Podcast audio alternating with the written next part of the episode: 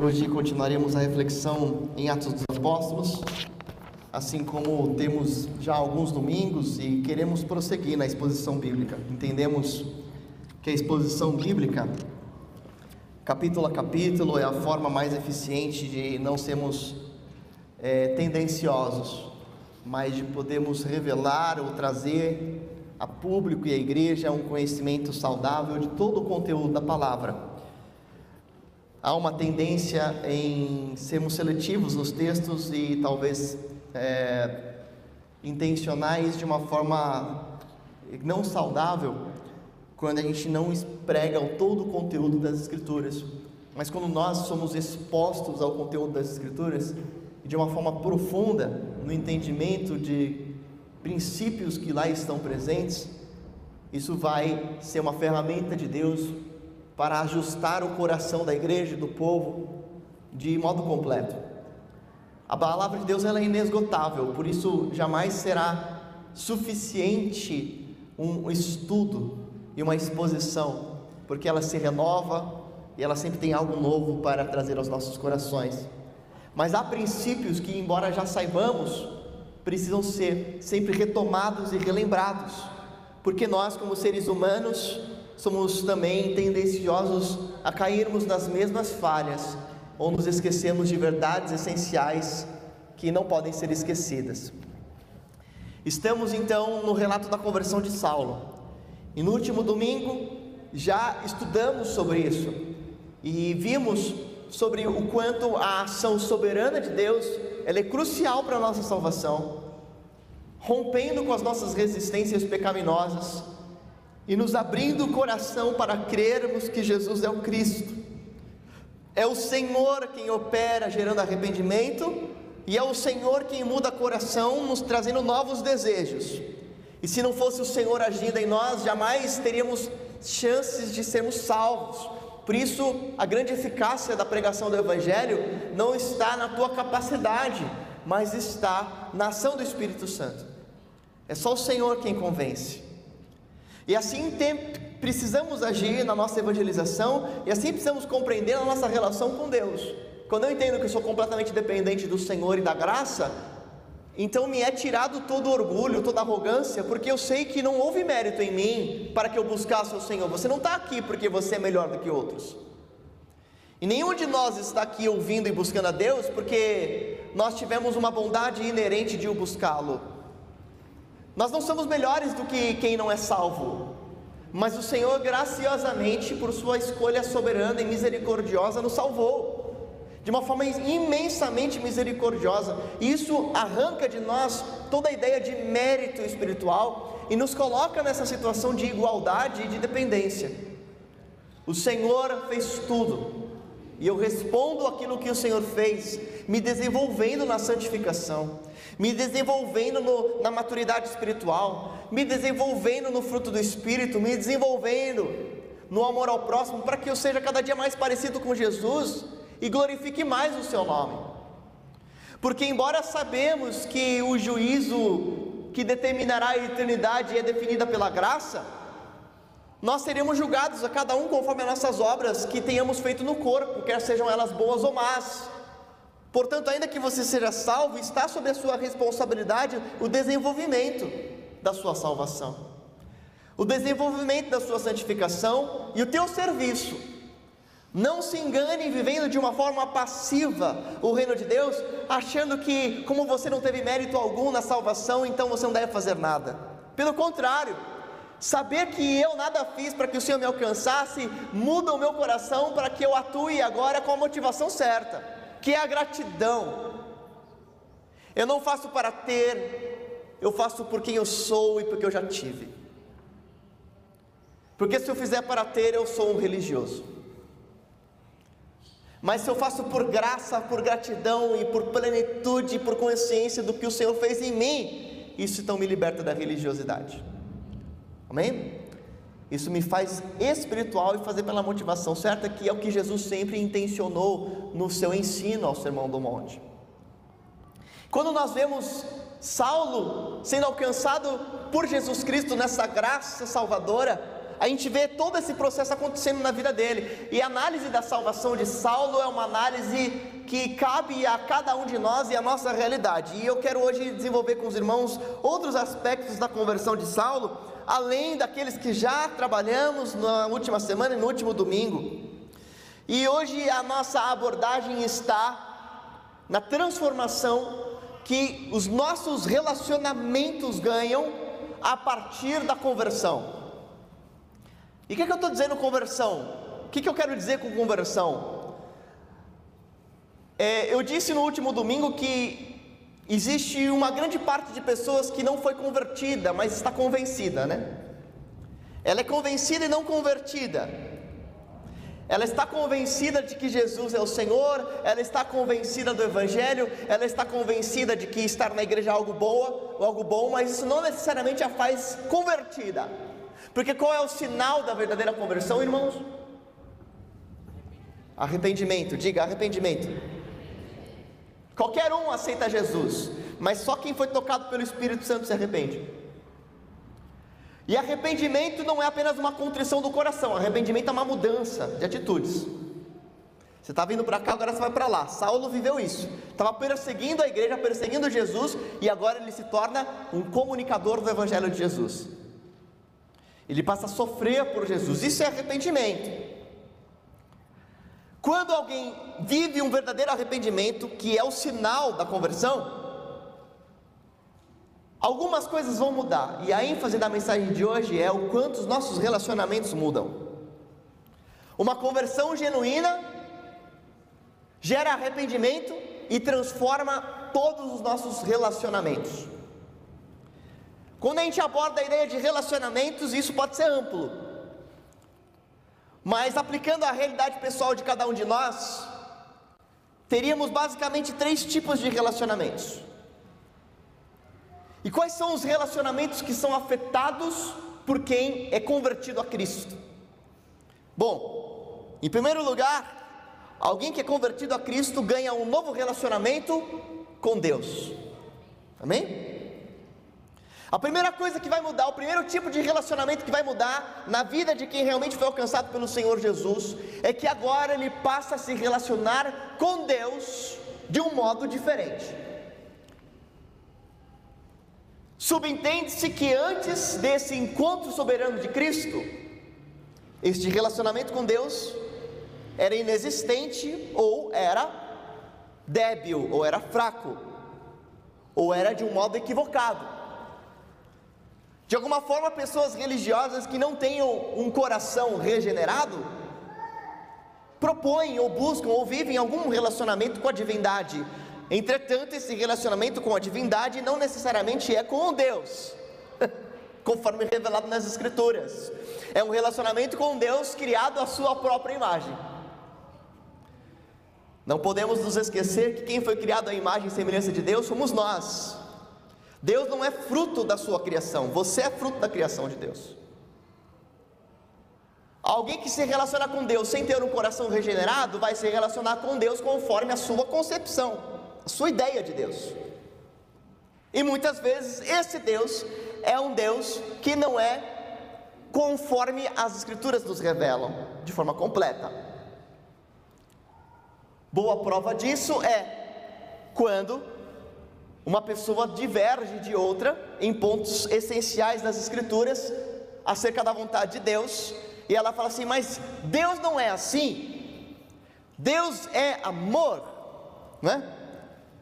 E como é que um Deus que é amor pode então ser intolerante com o pecado?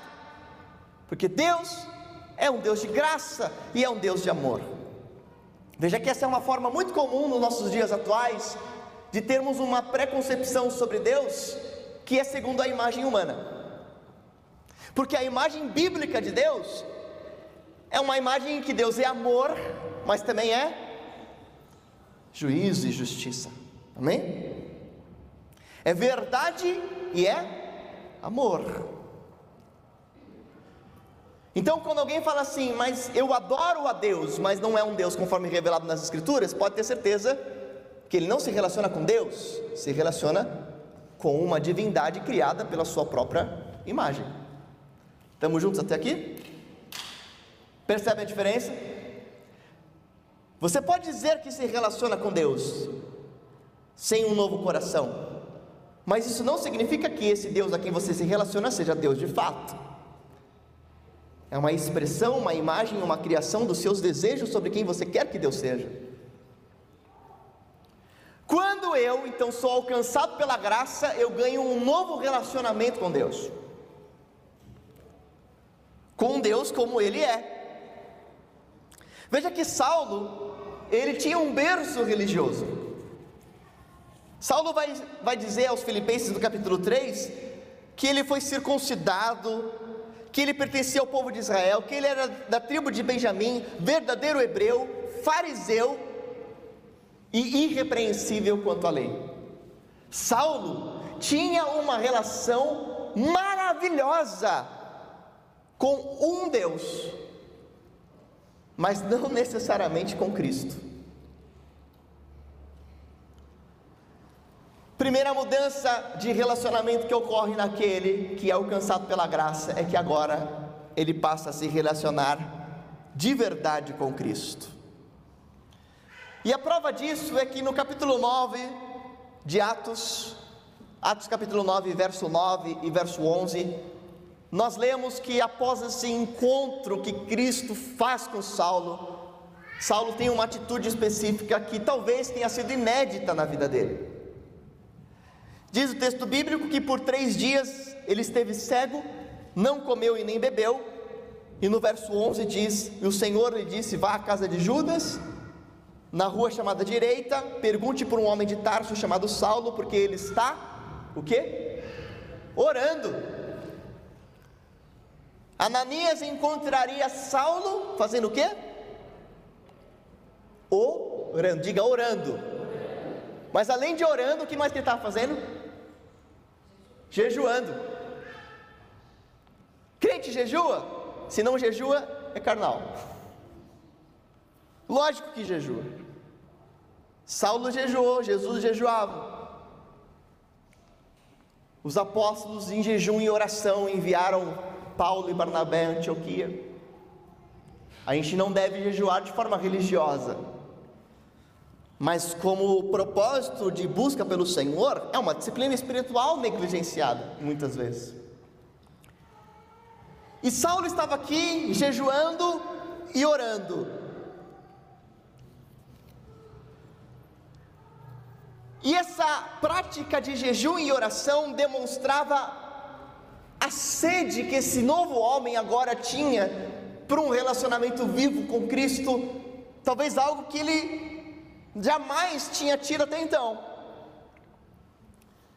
Matthew Henry escreve que é mais fácil encontrar um homem vivo sem respirar do que um cristão vivo sem orar.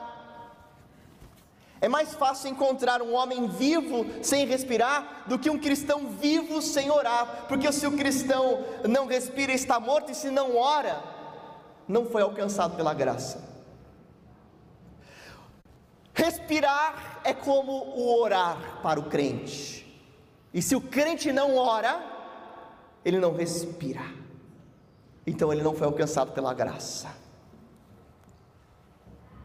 Um sinal de que você tem uma relação viva com Deus em Jesus Cristo é a qualidade da sua vida de oração. Como é que eu desenvolvo relacionamento com alguém? passando tempo, dialogando, investindo, conversando, ouvindo, estando a sós com este alguém. Por mais que a nossa sociedade queira que isso seja verdade, não é possível um relacionamento profundo e íntimo à distância. Tenta aí namorar alguém à distância, vê se vai dar certo.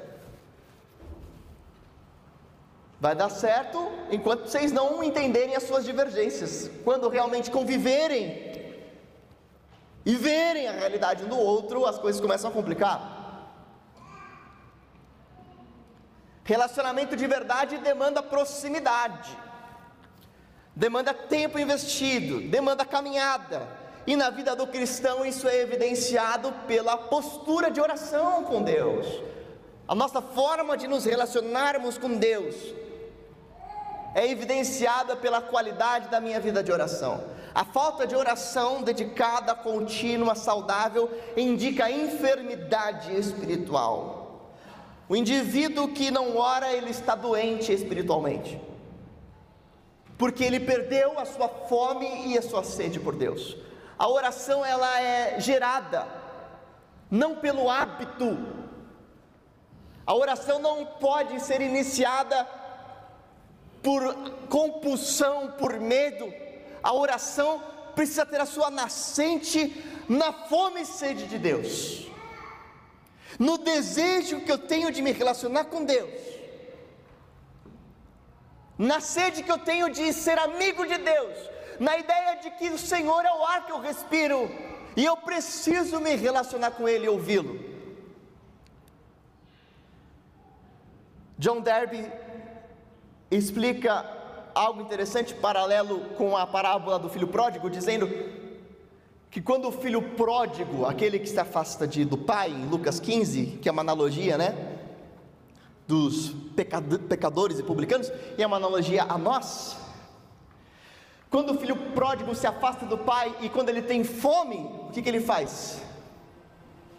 Ele se apresenta para servir aos porcos, não é isso? e ele come as bolotas, o resto de comida dos porcos. Quando ele tem fome, ele come o resto dos porcos.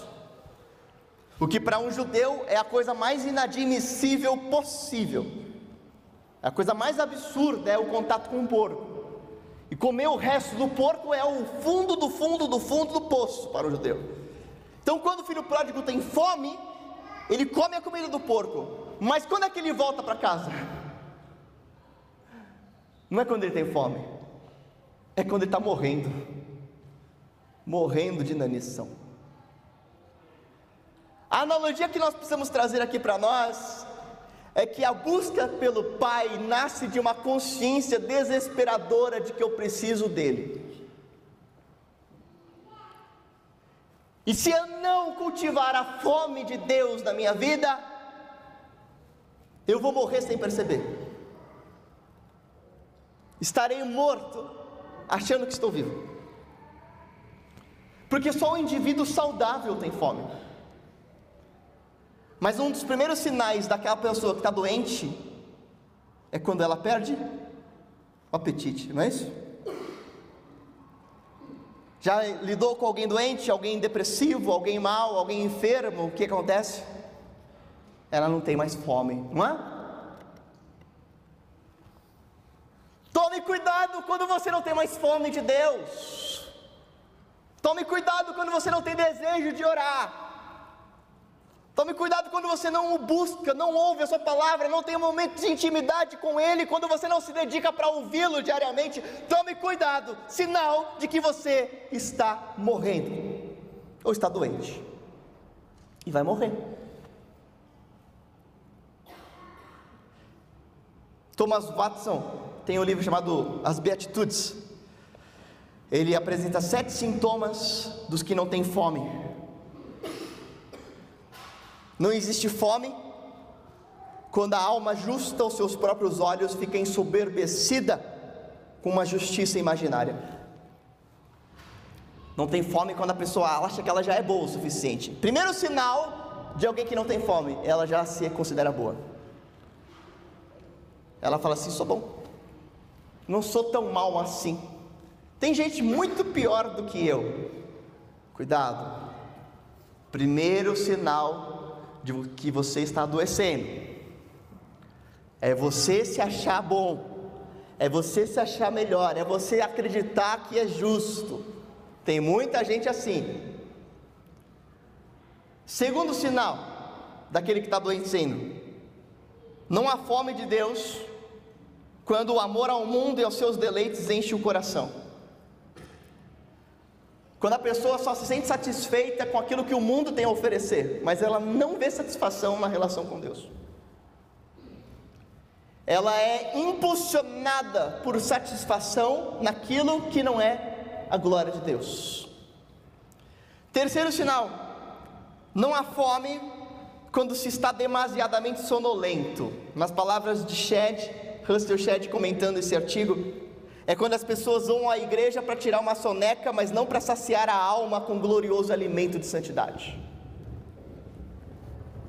É quando a vinda para a igreja não representa um alimento espiritual. Não representa um momento em que eu vou me fortalecer e me alimentar, mas significa qualquer outra coisa.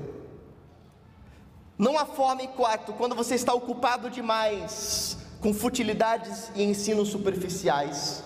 Quando você perde tempo no Instagram, né? Com aquilo que não acrescenta a sua alma, aquilo que não te edifica. Quinto, não há fome quando os enfeites exteriores se tornam mais importantes do que a essência da mensagem.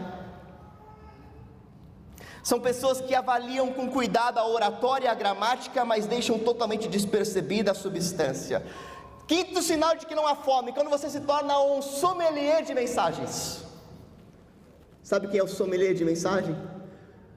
Ah, essa mensagem aqui, é, é, essa aqui não é muito boa.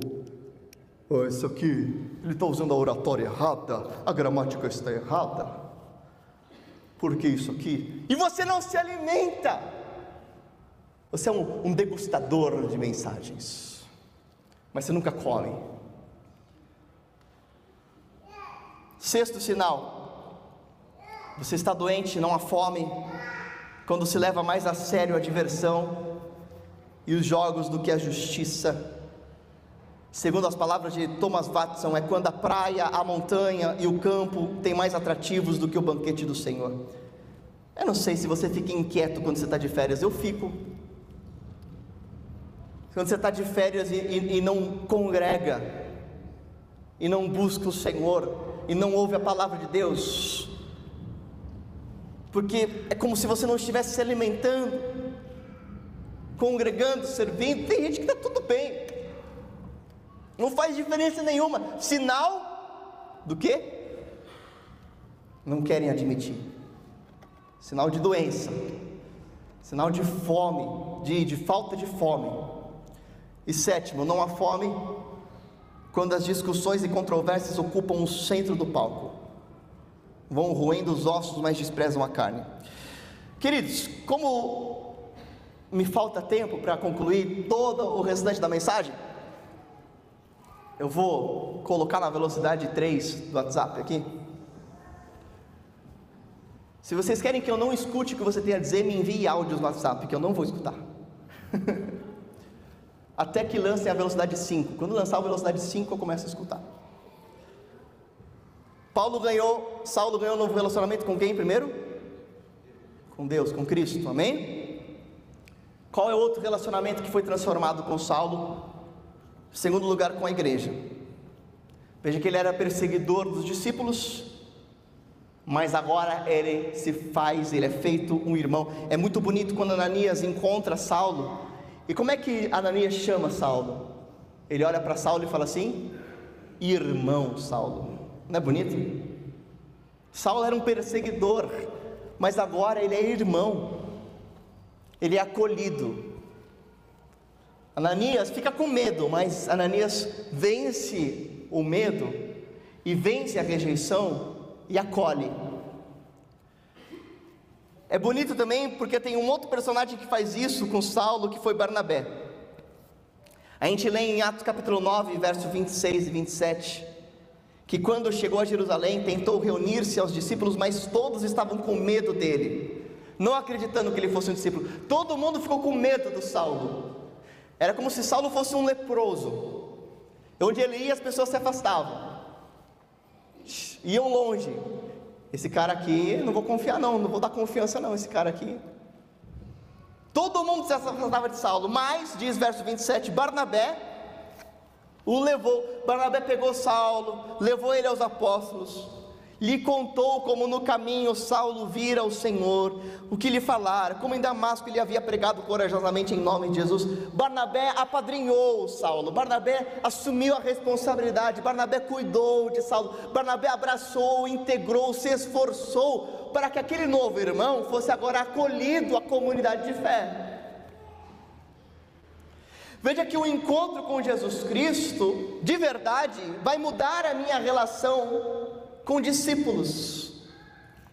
a forma como eu atuo na integração de novos discípulos e a forma como eu me esforço para me integrar à comunidade de fé. Nós temos uma necessidade urgente de Ananias e Barnabés nos dias atuais, pessoas que vençam os seus escrúpulos, as suas hesitações e tomem a iniciativa de ajudar os recém-chegados. Todos nós precisamos de alguém que nos acompanhe, todos nós precisamos de alguém que nos acolha, que nos integre à comunidade de fé. E você precisa ser um replicador deste acolhimento. Agora, a melhor maneira de você não ficar acomodado e não adoecer na espiritualidade é assumir a responsabilidade pelo cuidado de outro. Então, se você quer evitar o risco de se tornar doente, assuma a iniciativa de acolher e cuidar de novos. Porque quando você se responsabiliza por alguém, você naturalmente precisa assumir a posição de exemplo. E você naturalmente precisa agora se esforçar para ensinar para estar presente. Como é que você quer que alguém esteja presente se você não vem? Hã? Não vai falar assim, não, eu agora eu vou assumir a responsabilidade por essa pessoa nova. A partir desse momento você começa a vir mais. Não, agora eu preciso inspirar essa pessoa como orar. A partir desse momento você começa a fazer o quê? A orar mais. Não é isso? Ou não? Pais que são pais de verdade, você pode ver, né? Tem gente que Vive de forma irresponsável a vida inteira, quando de repente vira pai, parece que muda uma chavinha, pum, porque ele vê um indivíduo o qual ele precisa ser responsável. Infelizmente não é uma realidade de muitos. Há muita omissão masculina. Mas às vezes isso acontece graciosamente. A pessoa cresce e amadurece quando se torna pai. Na vida espiritual é muito semelhante. Sinal de maturidade é quando você tem a capacidade de se reproduzir. Sinal de maturidade espiritual é quando você ganha condições e assume a responsabilidade de cuidar de outros. Amém? E por fim, Saulo desenvolveu um novo relacionamento com as pessoas sem Cristo. Veja que Paulo ganhou, Saulo ganhou um novo relacionamento com Deus, um novo relacionamento com a comunidade de fé, se esforçando e se dedicando a ser acolhido, a se integrar. Mas Saulo também agora ganha uma nova relação com as pessoas que não são da comunidade de fé, porque esse também é um indicativo da conversão. O indicativo da conversão agora não é somente como você interage com a igreja, mas como você enxerga os seus relacionamentos fora da igreja. E qual é a tônica que esses relacionamentos ganham para você agora? Porque para alguém que tem uma relação profunda com Deus e vive em temor ao Senhor, ele começa a compreender que as suas relações na sociedade ganham um propósito. E é isso que nós chamamos de missionalidade. É quando você, como indivíduo e como comunidade, vive em missão, independente do lugar onde você está. Os nossos jovens e as novas gerações têm um grande dilema na cabeça. Eles querem encontrar propósito na profissão. E como é difícil encontrar propósito na profissão, eles acreditam que não tem propósito. O que as pessoas não dizem para eles ou o que eles não querem entender né? porque acho que tem as duas coisas. É fácil conversar com um jovem, gente? Eu acho difícil, eu sou um jovem velho, né? Explicar para o jovem que você não precisa de uma profissão que te dê propósito. Você precisa de uma profissão que te dê dinheiro, pelo menos. O que você precisa de um propósito que é vivido em qualquer profissão. Isso é missionalidade. É você ter um propósito de vida que, independente do que você fizer, será cumprido.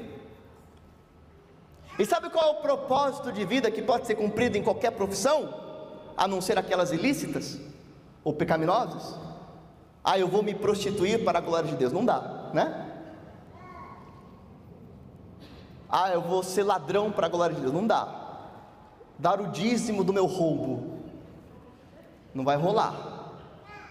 Tirando as profissões imorais ou ilícitas, o que você pode fazer em qualquer profissão é aproveitar os teus relacionamentos para inspirar e inspirá-los a amar a Jesus. Para ser um exemplo, para ser uma testemunha viva de Cristo para os amar verdadeiramente, para ser uma manifestação de quem é Jesus na sociedade, para construir relacionamentos intencionais com seus clientes e fornecedores, clientes internos e externos, mostrando a eles, orando por eles para que Jesus seja revelado a eles. Amém, queridos? Isso é viver com missionalidade. E Saulo viveu isso, porque lemos no texto bíblico em Atos 9, verso 19, que imediatamente, depois que ele foi batizado, começou a pregar que Jesus é o Filho de Deus. Saulo imediatamente ganhou uma nova relação com os de fora. Ele começou a viver anunciando Jesus Cristo para quem não era da comunidade de fé. Essa era a missão de Paulo. Sabia que Saulo ou Paulo tinha uma profissão? Sabia, né? Ele era fabricante de tendas, né? Ele fabricava tendas. Ele vendia. Ai, Saulo era empreendedor. Querido, todo mundo era empreendedor no primeiro século. Ou você era aristocrata ou você era empreendedor. Mas Saulo, ele fabricava tendas. Mas Saulo não precisava de uma profissão que lhe desse propósito. As tendas eram o caminho para ele cumprir esse propósito. Ele imediatamente começou a pregar que Jesus era o Cristo. Em qualquer coisa, em qualquer lugar onde ele ia.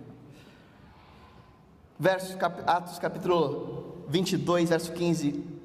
Você, Saulo, será testemunha a todos os homens daquele que, daquilo que viu e ouviu. Irmãos, nós vamos orar pensando sobre como está o nosso relacionamento com Deus. Em primeiro lugar, como está a sua vida de oração? Então, o quão saudável você avalia ser hoje? De acordo com a sua fome e sede de Deus, de acordo com o seu desejo de se relacionar pessoalmente com Deus, de acordo com a sua postura ao ouvir a palavra de Deus. Você já virou um sommelier de mensagens? Espero que não.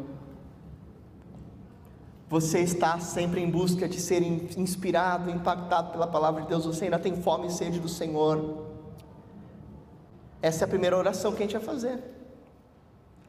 Agora, ore também comigo sobre como está o seu empenho para o acolhimento de novos discípulos.